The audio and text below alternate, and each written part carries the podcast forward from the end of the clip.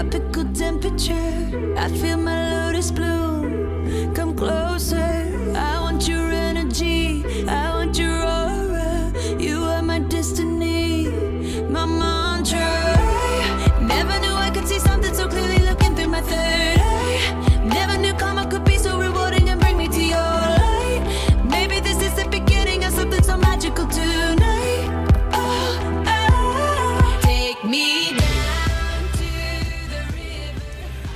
大家好，欢迎收听商业摄影聊聊天，我是老陆。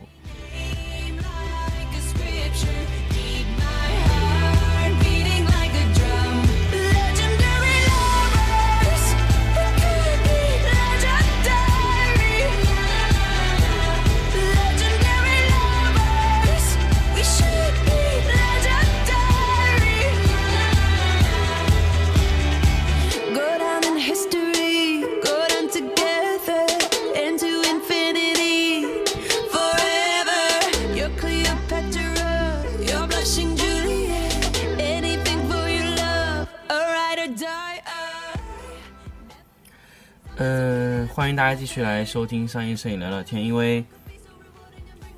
最近呢，有一段时间，应该也很长时间没有做这个商业摄影聊聊天这个节目了，因为确实是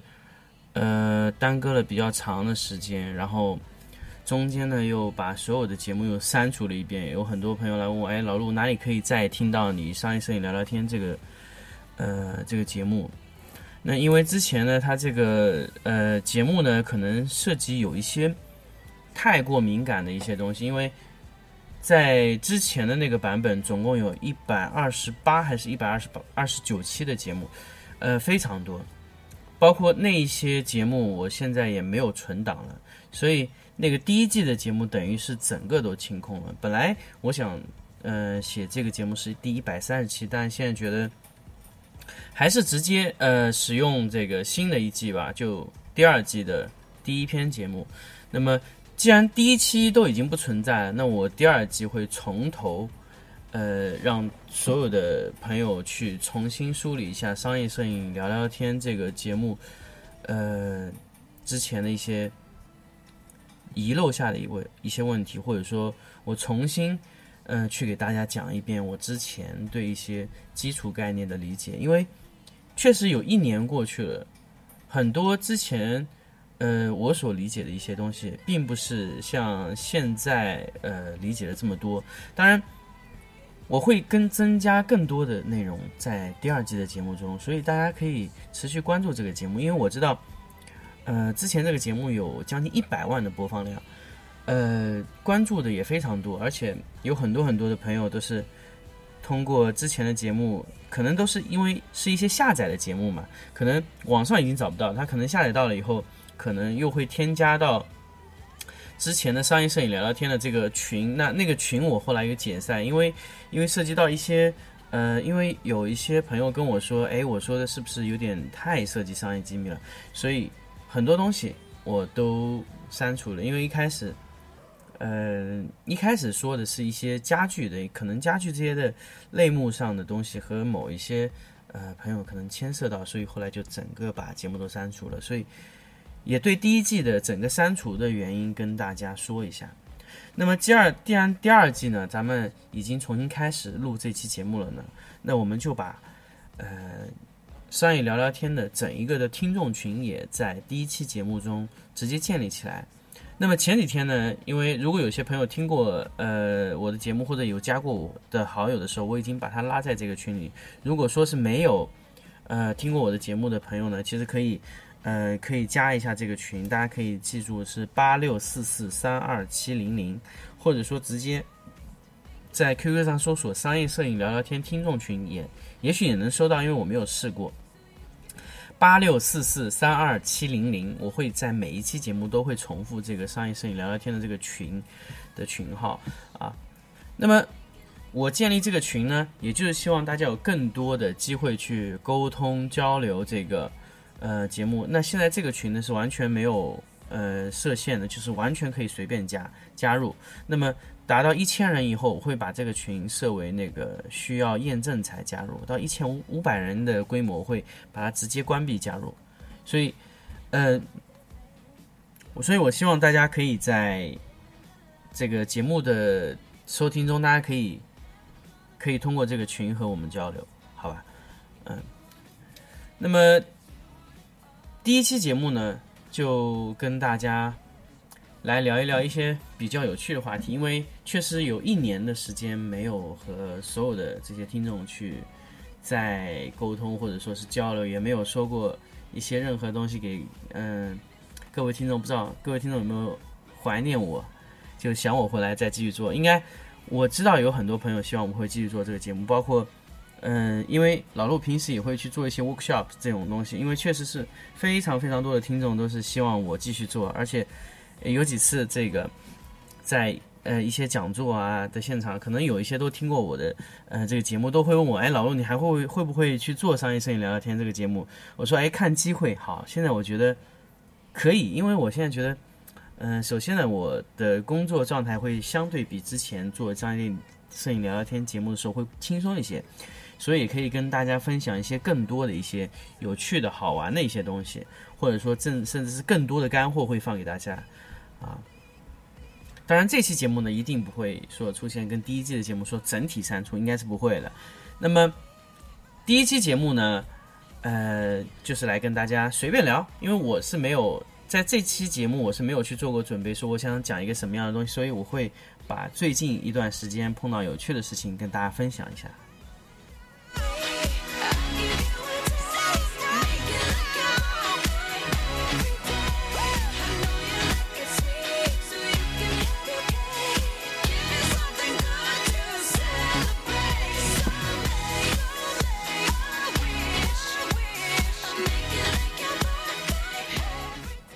好，我们现在回来，我来说一个事情，就是刚才，呃，就是半个小时以前，有一个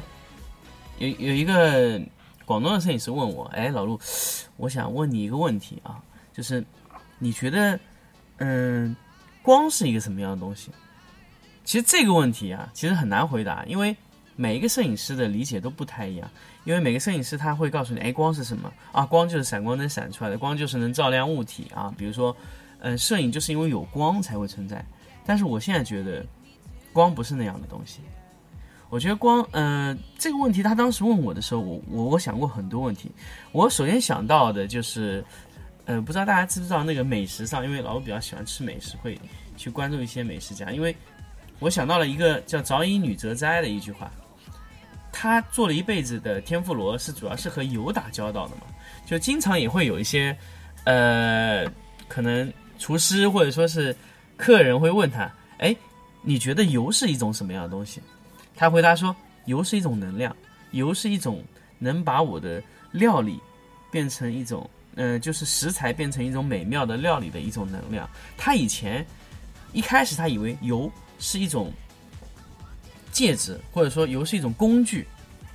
啊，油是一种技巧，但是后来他发现不是，油就仅仅是一种能量。其实我很喜欢这种这种这种形容，因为因为其实我们在摄影中也是这样。一开始我们认为光是什么啊？光可能就是阳光照射下来有了明暗面，我们拍出来的东西可以有明显的过渡、体块，各种的感觉都会有。但是慢慢，当你抛弃掉阳光，把这种自然光线变成可控光源的时候，哎，你会发现光是一种很好的塑形工具，你可以把它塑成任何的形状。哎，我可以做成做成一个大反差的，可以做成一个塑形，一个三角光，可以把人脸做的非常立体，或者说可以把一个静物拍的非常有立体感或者非常平。你可以拍出一个立体的厚度啊，把把一个产品拍的特别有厚度或者有纵深感，这些都是可以通过光去做出来的。但是到后期你就觉得，哎。光好像也不是那样，光好像它不仅仅是可以把一些东西表现特别清楚，或者说体块感特别明显，可以后扁，对比度可以做出来。一开始我们只是有一种这种感觉，就觉得哦，光就是一种塑形的工具。然后慢慢的，我觉得哎，光也不仅仅是个塑形的工具，特别有趣。光它不是塑形工具，它又是什么呢？后来我发现，光可以赋予一些东西一些情感，比如说。同样一个产品，它在暗的调子里和亮的调子里是完全不同的情感。你给它打了不同的光线，不同的把产品去塑形，那么它其实可以给产品做出完全不同的情情感的这种反应。所以说，光也可以调整出一种调性，光可以赋予一种能量，赋予一种情感给这个产品，可以给这个拍摄物体赋予这么一个东西。但是后来到现在为止，我觉得光真的就不是所有我之前说的一切的东西，但是它又包含之前所有一切的功能，或者说是一种特性。但是我现在觉得光确实真真正正就像早乙女哲哉形容它的油的是一样，它就是一种能量，它能帮你塑造出你各种想要的形状，不管说是可控光源、不可控光源、自然光、持续光、闪光，各种光源，它的作用就是让你塑造出一种你想要的调子、形状，包括你的产品的感觉，包括你产品的厚度、形态各种状态，这就是。你的这个呃光线能达到的一些效果，所以说光，我觉得真的是一项能量的一样东西，它可以做到让你想做到的任何事情，你可以让光去做任何你想要做的东西，所以光是一个很有创意的种东西，其实它是一种能量，你可以运用这个能量去展现出你自己想要形成的那个状态，所以说很多时候很多人问我，哎，老陆，你这光打光有套路吗？我说没有。真的没有套路。我在我在打光之前，我完全不知道，哎，我应该把这个东西打成什么样子。很多时候我会有这个状态，就说，哎，我不知道这个产品我应该拍成什么样子。但是我觉得作为一个优秀的摄影师，应该在到达这个场景的时候，你可以知道啊，这个场景的光线应该是形成怎么样的感觉。如果不是那样的感觉，你又可以形成怎么样的感觉？但是在你去架完机位，机位定死以后，你去拍摄这个东西的时候，你其实脑子里已经有光线的感觉。当然，经验越丰富的摄影师，在脑子里会一闪而过非常多的选择，有暗的、亮的、各种霞光的、各种暖光照明、各种各样的，都会在你脑脑子里出现。这个时候，你就要去依据你的感觉。可能也是一种审美的感觉，去选择一个你想要选择的，呃，这个应该说是什么？应该说是想要的一种样子，一种方案，然后你去把这个东西通过你的技巧把它展现出来。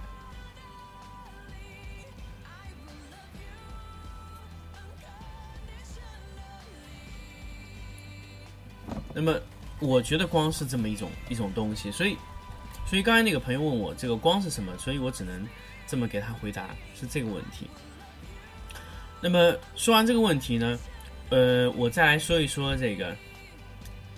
柔光的问题，因为我发现，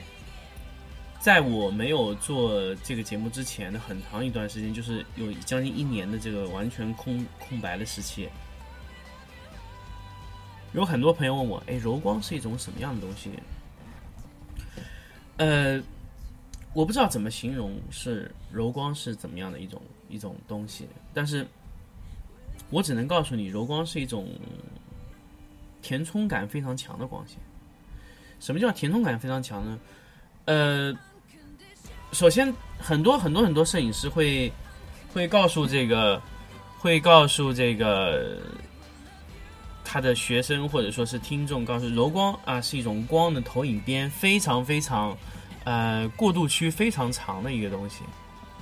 那么其实柔光并不是这样的，柔光我觉得在我的理解中，柔光是一个填充感非常强，就它不会让阴影特别重，厚重感会差一些。那么柔光它能做到就是这样，所以柔光本身它不会做出非常大的反差，但除非你想去控制。可以把反差做得非常大，但是它的反差相对于硬光直接打出来的反差还是不太一样。所以，呃，柔光在我的理解中，它是有一定的填充性的，因为它的面非常大，所以它漫射到每个点，它会形成各种的影子，包括半影。如果听过我第一期第一季节目的时候，它，嗯，大家应该会知道半影是个什么概念。那个半影就是因为超大的柔光源。做出来的柔光造成的这个问题。当然，它不一定是柔光，硬光也会有半影。那之后我会专门开一期节目跟大家说这个半影这个事情。但是今天我就想跟大家说一下这个柔光，柔光确实是一个填充感非常非常强的光线，而且柔光的控光是非常难的。柔光去控制它的这个叫什么？控制柔光的这个投影面。或者说控制柔光的形状是非常非常难控制的，这是一个非常难的一个难点，所以这个东西我会，呃，在后期跟大家去慢慢的去聊柔光这个事情。但是我就想告诉大家，大家柔光是一个怎么样的东西。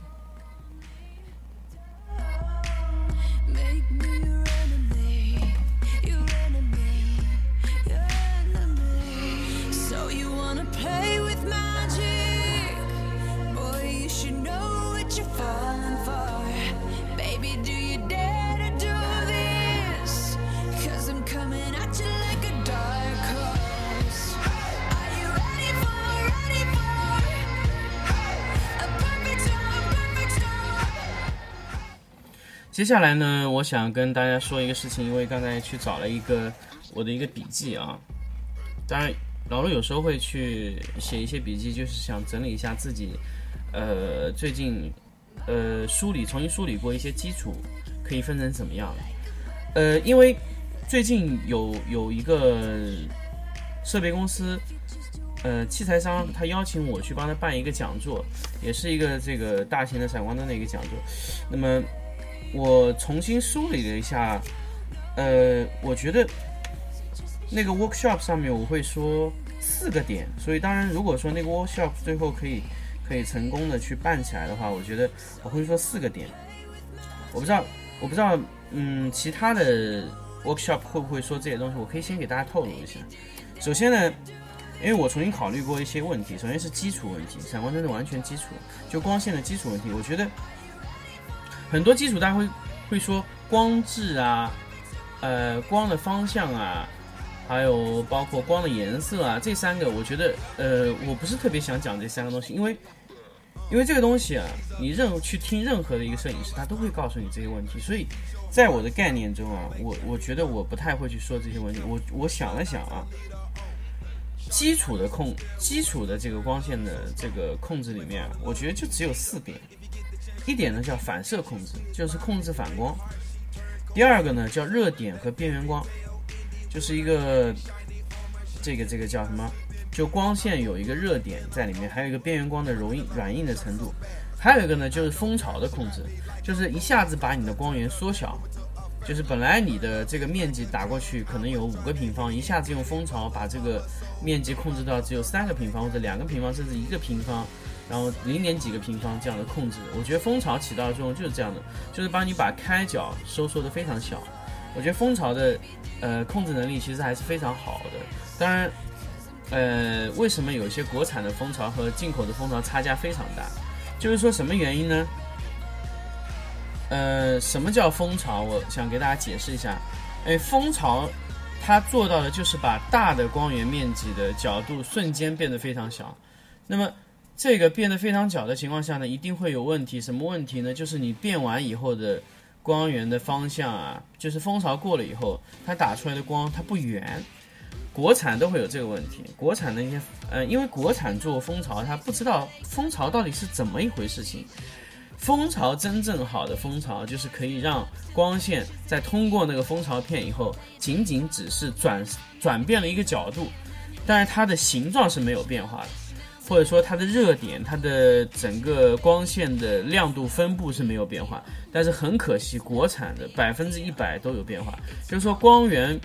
呃，通过这个蜂巢以后啊，它的亮度左上角和左下角和原有的标准照是完全不一样。但是进口就可以做到完全一致，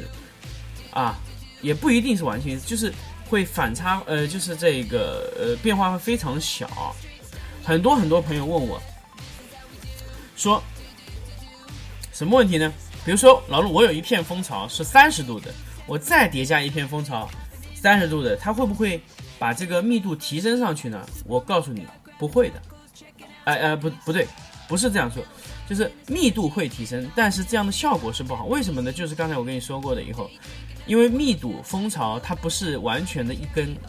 大家可以理解吗？它穿过去以后，它同时穿过两个蜂巢。如果你在叠加这个蜂巢的时候，在某一个角度叠得特别密，那那个位置和左下角的位置的亮度是不一致的。如果大家可以想到这个点的时候，就知道为什么不能蜂巢叠蜂巢的原因。为什么蜂巢要用一个密度、厚度不同的形状去控制这个蜂巢的原因就在这个地方，就是因为你拿两片蜂巢盖的话，它会造成亮度不均匀。那么光线最重要的点是什么呢？均匀。所以我我我觉得蜂巢这个东西啊是非常非常有讲头的。所以如果大家有机会去听我这个讲座的话，我会在这个呃节目上跟大家说的非常非常的详细。第四个呢，我觉得就是挡光控制。挡光控制就非常简单了，一个就是局部局部的挡光，还有的呃多路挡光，比如说多个灯头同时挡，比如说同时有呃一个两个灯头同时影响到同一块位置，那我需要在两个位置上同时挡光，怎么挡？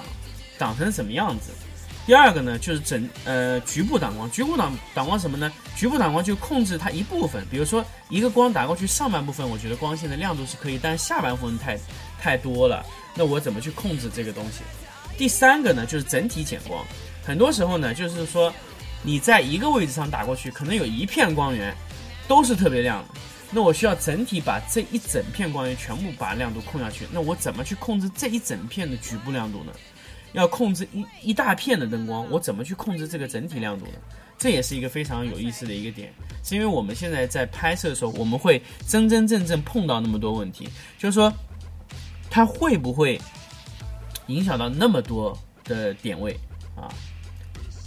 这个是基础啊。然后我觉得还有三个点，就是一个是影子，一个是影调，还有一个是高光位置。我觉得这是我整个呃。整个在这个这个这个 workshop 上，我会讲的四个点，那其他的几个就会非常非常的详细，因为我不知道这个时间够不够大家去去去聊一聊，可能我会跟大家去聊一些东西，或者说呃去跟大家分享一些大家可能以前想到或者看到曾经做到过的东西，我就给大家去整理一下，因为老陆也听过非常多的 workshop，因为 workshop 时间会非常长。他会把一些他想说的东西都告诉你，但是他梳理的非常清楚，告诉你。但是，呃，我做的 workshop 不多，所以我只能跟大家去正常的分享，因为我并不是那种讲座型的，或者说是演讲型的一种呃摄影师，因为我确实是一个实操型的摄影师，所以我会跟大家去分享，哎，你的问题，然后我希望在独立的方案、独立的案例中给你解决掉你的一些问题。我我我希望。呃，在一个拍摄案例中，可以让你学到一些东西，而并不是说，呃，我给你讲很多很多的很基础的问题，然后你去听，哎，一一知半解，然后回去呢，其实又运用不上来。所以，呃，这个时候又又牵涉到很多的一个带人的一个问题，所以这个东西在一期节目中是完全讲不完。所以我会跟大家，呃，分享一下我在第二季会跟大家讲的几个点啊。首先呢，基础一定是一定会跟大家重新分享一些基础的问题，因为我觉得基础的问题非常多。因为，呃，比如说光质啊、光源啊、啊光声啊各种问题，我都会会跟大家去一个一个分享，因为这是非常基础的。第二块呢，我会去跟大家讲一些影调的问题。那怎么样去控制你想要的感觉？怎么样控制出那个样子啊？比如说暗调、亮调、高调的，还有暖调，怎么控制各种的方案去控制？比如说控制出一个让人赏心悦目的非常亮的一个高调照片，但是又保留非常多的细节。我觉得这个是我想在这期节目中跟呃呃这一整季的节目中跟大家分享的这第二个部分。第三个部分呢，我会跟大家去讲一讲更多的一些呃方案的问题，比如说。我怎么样把客户的一个天马行空的想法，然后转变成一个可执行的方案？我觉得这个是我在这一两年中碰到的最最最最严重的问题，就是每一个客户来的时候，他告诉你，他永远不知道，呃，就是客户永远不知道他要什么，但是他知道他自己喜欢什么，这个是很很有意思的一个问题。每一个客户客户，我发现我我看过这么多客户，他大部分来的时候呢，他他觉得他自己知道自己要了一个什么东西，但其实他并不知道，所以需要他他所谓的他知道他要什么，只是他知道他要的那种感觉，并不是他觉得那样是好的，他只是知道他想想怎么样，但他不知道他要什么，所以你就需要把你的整体方案变成从他的理想的状态变成他想要的，或者说你能给他的。其实是很多很多方案，就他首先他理想中的，然后他告诉你他想要的，然后你转化成你你可以给他的，然后最后他告诉你你可以给我的，我想要什么。这才是一整个方案的一个演化过程。其实我我我会跟大家分享这这这这一期节目会跟大家分享这个这一整个的流程。呃，这三个部分呢，觉得我觉得就就完全是跟呃就是控制啊技术啊有关的。所有的我刚才说之之前这一期节目分享的这三个呃系统里的东西是完全就是技术问题。那么第四个，我想还是想跟大家分享一些管理的一些问题，就比如说。作为一个一个摄影棚，一个大型的摄影棚，你要怎么带人？人应该怎么把它带起来？比如说，包括一些，呃，在一些项目中的跟进啊，比如说大量的工作的排期问题，还有一些，嗯，比如说带人啊，人才团队、人才梯队整体这个，呃，整体的这个，呃，组建的这个问题，这个是我觉得可以跟大家去分享的一些很多的东西。那